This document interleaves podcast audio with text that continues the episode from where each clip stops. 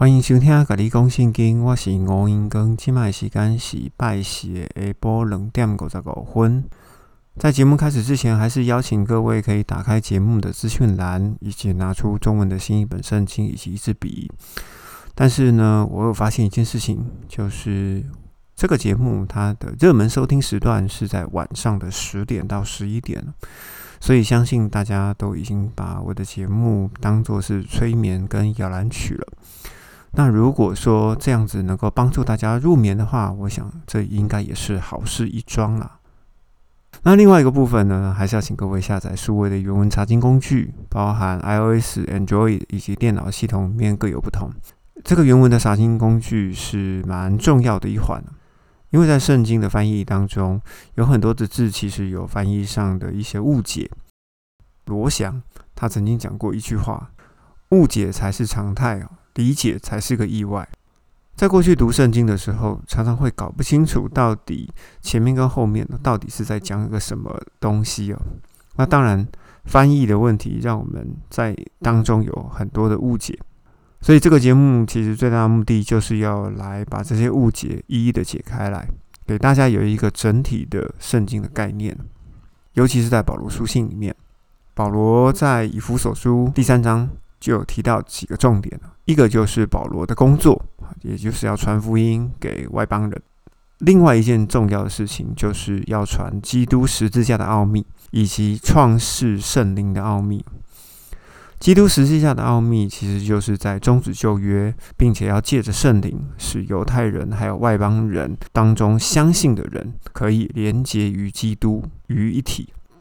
在第四章里面，我们也会在这个部分会多加的琢磨，因为保罗觉得这个事情非常的重要，所以在哥林多前书十二章以及罗马书十二章，还有哥罗西书的第三章，一再一再的提到这件事情另外一个部分呢，就是圣灵创世的奥秘也就是在创世的时候，当你的灵魂被造出来之后呢，就已经把所有的拣选好，已经在那个时候做好了。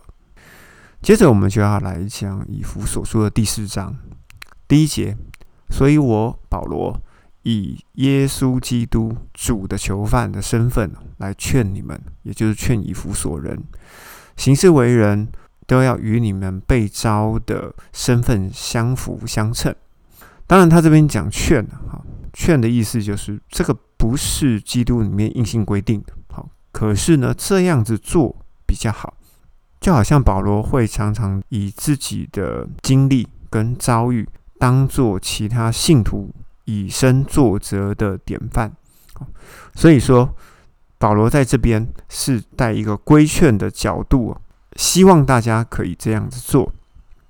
接着我们来看第二节，带着所有的谦虚以及温柔，带着耐心，还要在爱中彼此忍耐，在和平的连结里面。竭力谨守灵的合一啊，灵的合一就是圣灵所组成的身体，或者是圣灵组成的圣殿。第四节，在同一个基督里，啊，同一个基督的身体里，同一个圣灵里面，正如你们呢，也被招在一个呼召的盼望里面。那我们可以知道，我们的拣选。就是在创世之前哦，以弗所书的第一章第四节已经有说过了。那呼召呢，当然就是当我们有意识的时候，也就是在我们今世的在这个世界上，也就是我们的呼召。那盼望呢，当然就是寄托在勇士的盼望。而保罗曾经说过的勇士的盼望呢，曾经在哥林多前书的六章、十五章，还有罗马书第八章，以及以弗所书的第一章跟第五章，他都有提到勇士的盼望啊。那这个勇士的盼望写的比较清楚的部分呢，其实就是启示录的二十一章，好到约翰所写的。那等我们讲到启示录的时候，会再重述一次这个部分哈。那如果有些迫不及待的人呢，那就可以把以弗所书、罗马书以及哥林多前书哦，可以好好的再复习一下。接下来我们看第五节好，同样的事情他继续讲，同一个主啊，也就是同一个基督，同一个信仰，也就是同一个信心，以及同一个洗礼。洗礼这个部分呢，必须要稍微讲一下。洗礼的目的就是为了要洁净。因为我们每一个里面的人呢，相信了耶稣基督之后，圣灵就透过他的盖印，使我们里面的人无罪。所以，同样的一个洗礼，就同一个做法哈，并不是教会里面哦，不管你是点水礼啊，哈，或者是敬礼啊，还是在海里，还是在河里，还是在游泳池里，那样子的洗礼，其实是教会接纳你这个人，好，接纳你这个在世界上的人的一个做法。而圣经里面所提到的洗礼，其实是圣灵给你里面的人的洗礼。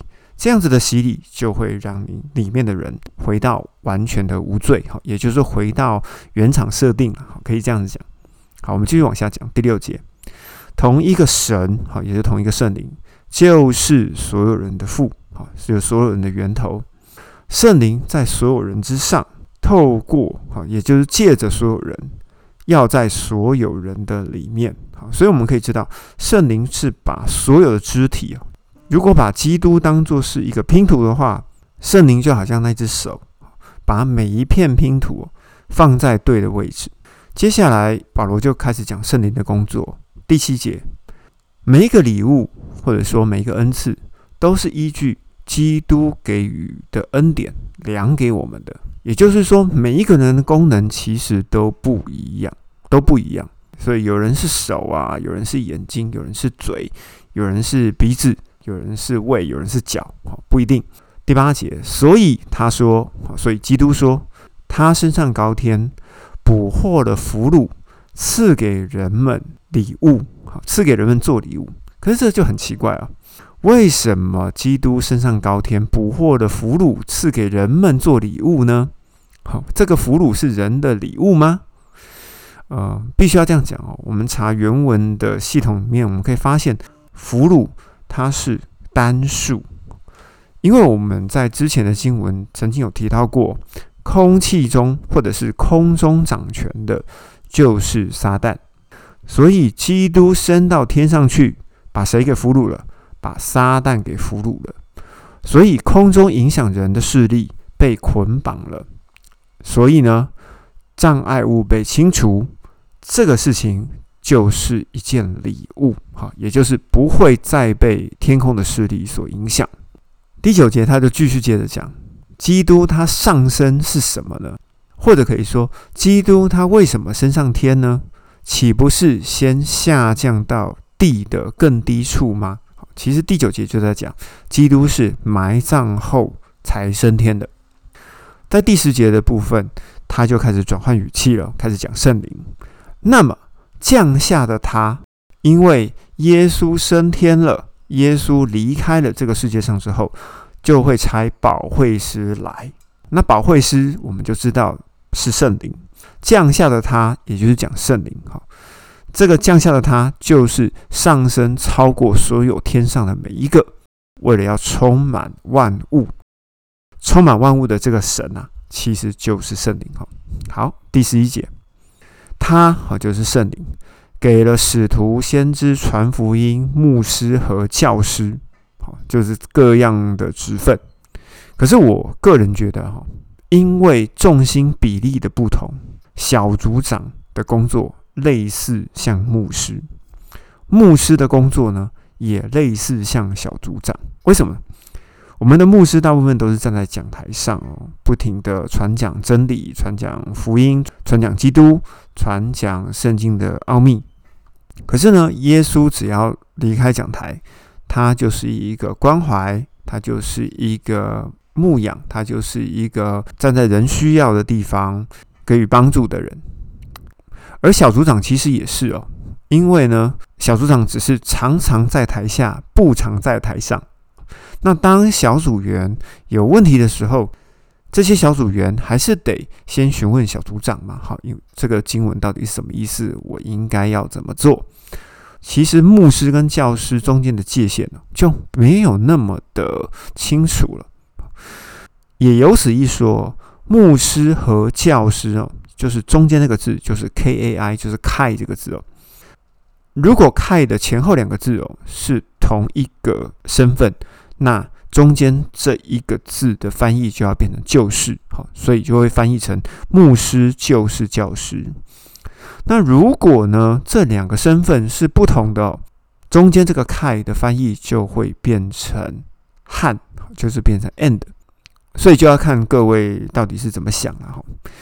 我这边要提一个在哥林多前书十二章曾经讲过职分的示范，里面就包含了智慧、知识的言语、信心、医病、神机、讲道、辨别诸灵、方言以及翻方言，还有使徒、先知、教师、行神机、医病、帮助人、治理事，这些都是圣灵给的职分跟圣灵给的能力。也就是刚刚说的，基督量给每一个人恩赐不一样，借着圣灵，这一些人全部都是肢体。所以，我们回到十一节，不管是四重之分、五重之分，或者 n 重之分，哈，不知道有几重之分。刚刚那些全部都是之分。我们必须要着重于真理的连结的部分哦，千万不要因为名称而被设限。保罗在十二节就接着讲哦，因为上面刚刚讲的各样的职分哦，就是为了要预备训练圣徒进入侍奉的工作，也就是为了要建造基督的身体。好，记住哦，建造基督的身体这件事情是保罗认为最重要的一件事情。十三节接着讲，直到我们所有的人达到相信基督。并且认识神儿子合一，好，认识神儿子就可以合一嘛。但是呢，这边的神儿子啊，我们必须要来稍微解释一下。神这个字有包含三一神，还有包含上帝，也包含基督，也包含圣灵哦。这个字可以包含这四个意思哦。那么儿子这个意思呢，可以翻译成当中的一位。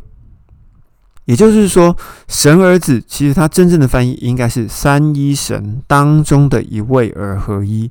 那其实呢，讲了那么长，其实就只是讲认识耶稣基督了。那我们认识了耶稣基督之后，就会成为成熟的人，也就是说，成熟的肢体，使我们完全哦，就是使我们数量满足，然后呢，拼凑成基督完整的身体。所以，按着前面的十一、十二、十三节一路下来，哈，不管是训练的、牧养的、被训练的、被牧养的，只要相信基督的每一个人，其实他都是肢体，哈。而在以弗所书里面呢，已经在二章、四章已经提了三次，也就是关于基督身体的这件事情。所以，基督身体对于保罗而言是非常非常的重要。接下来十四节。保罗就插入一个解释：经过各样圣灵职分的教导，使我们不再是小孩荡来荡去，并且呢，被每一个或被任何一个世上的教导的风带来带去，让我们陷在这些人的欺骗以及诡计的狡诈当中。十五节原本的翻译是这样子：然而要在爱中说诚实话。让我们的成长在所有的方面都成为基督，好，就是为首的基督。在这里就必须要提出一个问号。说实话，会使所有的肢体成为一个基督吗？好，这个是个问号。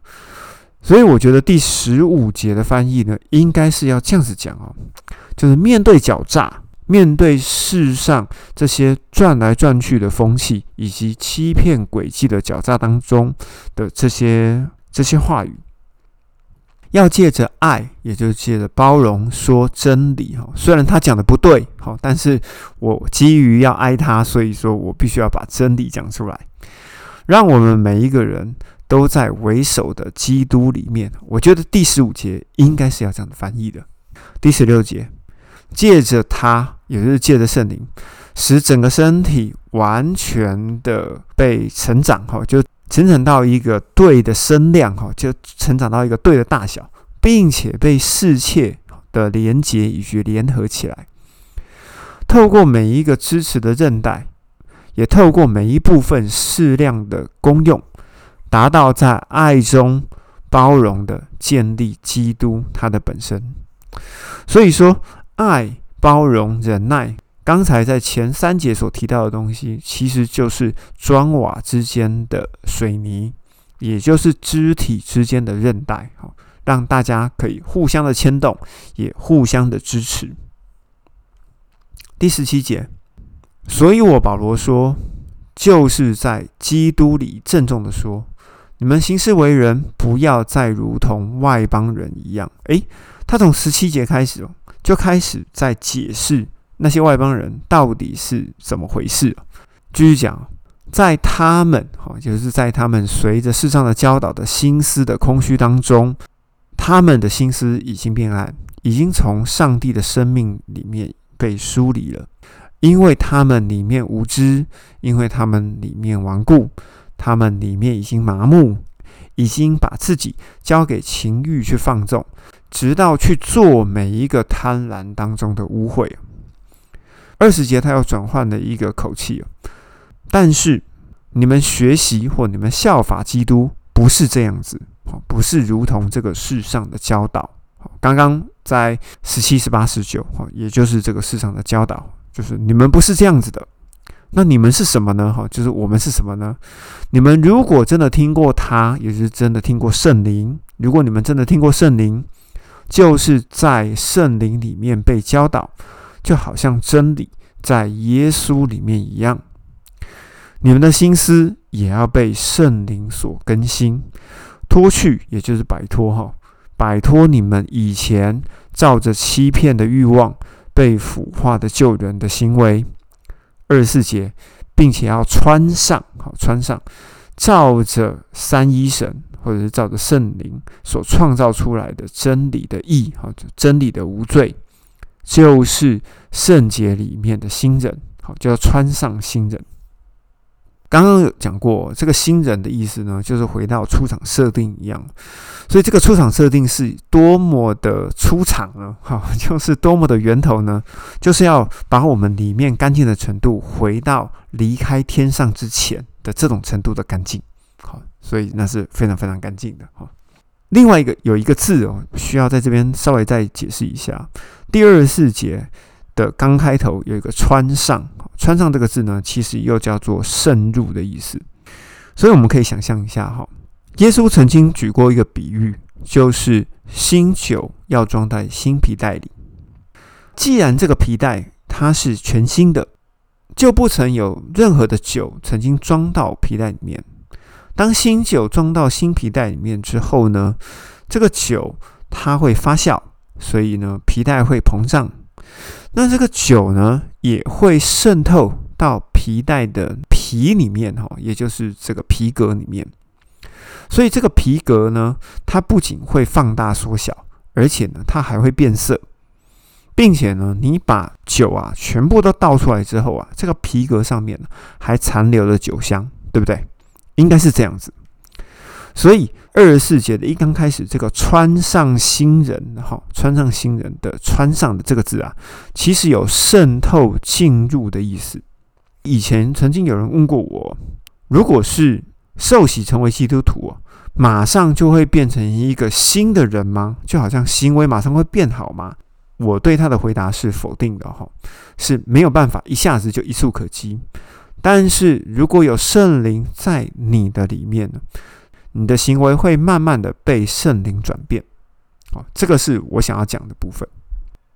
由此可知，在这边的穿上呢，就有慢慢转变哦，渗透进去、渐进式的意思哦，并不是变魔术哦，要让大家知道一下。那因为呢，在二十四节说了穿上了新人嘛，所以。在二十五节就常常会讲，又回到行为的部分。二十五节通常的翻译是这样子，所以我们要脱去谎言，要跟邻居说诚实话，因为我们互相是肢体。诶，你的邻居不一定是基督徒啊，你有没有想过？那要在基督里的才会变成肢体啊，不是吗？那怎么办呢？好，我所以我们应该说什么？其实我觉得二十五节这边开始哈，到二十九节，其实还是在讲信仰哦，并不是在讲行为。行为只有在第四章的一二三节才讲行为，好，就是我劝你们的那个部分，还记得吗？好，在二十五节这边还是在讲合一，好，所以我觉得这边的翻译应该要变成，所以要脱去假教条、世上的教导，或者是掺混的真理。你们每个人都要跟邻居说真理，好，也就是说十字架以及创世的奥秘，因为我们互相是肢体嘛。因为你要传真理给他，他信了基督啊，然后才会被圣灵盖印，然后我们才会是肢体嘛，对不对？为什么我我要说谎言这个部分就是假教条呢？我们可以回去看加拉太书的第一、第二章，以及哥林多后书的第十一章，还有罗马书的第一章。其实保罗都一再的重述。在他那个年代里面，假教条被掺混的真理，或者在这个世上的教导，就一直混进耶稣的真理里面了。二十六节，我们继续讲，面对这个世上的假教条，你们生气。其实我觉得这边不只是生气哦，因为“生气”这个字在原文的解释里面是讲被生气。所以二十六节的一刚开头，我觉得你们被激怒，我觉得是比较合适的。后面接着，但是不要犯罪，大家都很熟悉这一节经文哦。犯罪这个字呢，其实叫做偏离上帝的道路或偏离神的道路。好，所以二十六节的一刚开始应该是这样讲：你们被激怒，但是不要偏离神的道路。接下来继续讲，你们不要被激怒，持续到隔天。好，应该讲隔天哦，不止日落而已。因为犹太人的日落就是隔天的开始。那我们要知道这个犹太人的习惯哦，只要是日落，就是到了天黑。请你把你的怒气保持在今天就好了。到隔天你要放下它。为什么要放下它呢？因为二十七节说。不要给魔鬼留地方哦，其实也是可以说不要给魔鬼留机会，好，或者说不要给错误的谴责，这些诽谤啊，错误的谴责，或者是重伤你的这些话留下机会哈，让你可能会偏离神的道路，所以二十六、二十七节是要一起看，二十八节。因为原本的翻译都在讲行为嘛，好，我们先讲行为的部分，他们是怎么讲？二十八节说，偷窃的人不要再偷，而要更加劳苦的用自己的手做好事，使得他可以分享给有缺乏的人。这样是什么意思？是在讲税利杀该吗？是在讲这个人吗？就我的认知哦，因为从二十九节再对照回来二十八节，哈。还有二十七，还有二十六，其实他都在讲信仰的部分，所以我觉得他这个这边的翻译应该是偷窃，应该讲暗中行动，这些掺混真理的人，不要再偷偷的做这样子的事情了，反而要更加努力的用自己的手做正确的事。什么叫正确的事？就是你要传正常的福音啊，要传对的福音，使得。真理福音可以分享给缺乏的人。我觉得二十八节它的翻译应该是要这样子。二十九节，每一个没有用、枯干、劣质的言语，不可再从我们口中出来。也就是包含那些掺混的道理啊、假教条啊，好，或者是偷偷把这些东西塞进去之类的，却必须要向每一个人。说可以建造有益的话，那建造的话是建造什么？是建就是建造基督的身体哈。要说帮助基督身体建造的话，简单讲就是这样子哈。我觉得二十九节的最后一小段就很重要，使得他哈就是这个真理福音或者奥秘给的恩典可以让众人听见哦。所以你看哦。二九二八二七二六二五，其实它并不是只讲这个世上的行为，反而它是继续在强调真理，为了要让所有的肢体可以在基督里，好，也就是在这个福音里面可以合一。所以我们可以了解，保罗再怎么讲来讲去，就是一直在强调合一。写到这边的时候，有时候就会有一种感慨啊，在我年纪还小的时候，会拿到福音的卡片，这个卡片上面常常就会有一节经文、两节经文。那在主日学的时候呢，也是背着一节经文、两节经文。可是这样子的经文，单单来看，其实我觉得是没有什么问题的。反而是哦，如果你把整章一起加着看，那反而才是真正问题的开始。因为单一句看呢，我好像明白；整章或者是两三章，或者是整本书一起看呢，我反而不明白它了。因为我觉得现在的这些真理上的教育啊，常常会让我们只看到叶子，但是呢，看不到一整棵树，使得我觉得这个事情会变得很可惜啊，以至于要做这个节目的目的，就是希望大家能够透过这个节目，对于圣经有一个通盘的理解。接下来我们看第三十节，不要使三一神的圣灵悲伤。神这个字啊。好，我们刚刚有解释神的儿子，对不对？所以神这个字通常就会指三一神，好，也就是你们通常讲的啦，父子灵哈的那个神啊。但是对我而言，好，神它真正的结构是外中内哈，外面就是上帝的外体哈，也就是灵体，里面呢有一个里面的上帝，里面的上帝来到这个世界上。附在一个肉体上面，他就是基督。那基督里面呢，还有一个圣灵。保罗这边讲，不要使神的圣灵悲伤，就是神的外中内的最里面的那个部分悲伤。接下来我们继续讲，因为你们借着圣灵被盖印。好，这个在以弗所书的一章其实讲过了，直到救赎的日子。我觉得啦，哈，赎这个字啊，其实就叫取回。我们的灵魂上面被盖印哦，就好像圣灵先付了定金在我们的身上，只是呢还没取货，哦，还没取货，直到灵魂要离开肉体的日子，那就是上帝要取货啦，哈，就要把货带回天家去了嘛，哈。所以赎这个字啊，也就是。有一天我们要离开这个世上的日子，哈，直到我们离开这个世上的日子。三十一节，该印的目的呢，就是要从我们的里面，就是每一个信基督的人的里面，把每一个苦毒、暴怒、生气、尖叫、毁谤，把每一个邪恶全部都一起拿走。你们有没有发现，其实这些问题好像是表面上的？可是，其实圣灵就是在处理里面人的问题啊，因为外面的人没有永生的问题啊，因为是不可能永生的，最多就活到一百二十岁。可是里面的灵魂是不灭的，里面的灵魂是不灭的。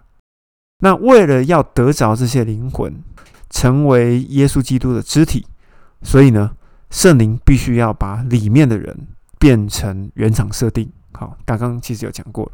好，我们继续往下看第三十二节。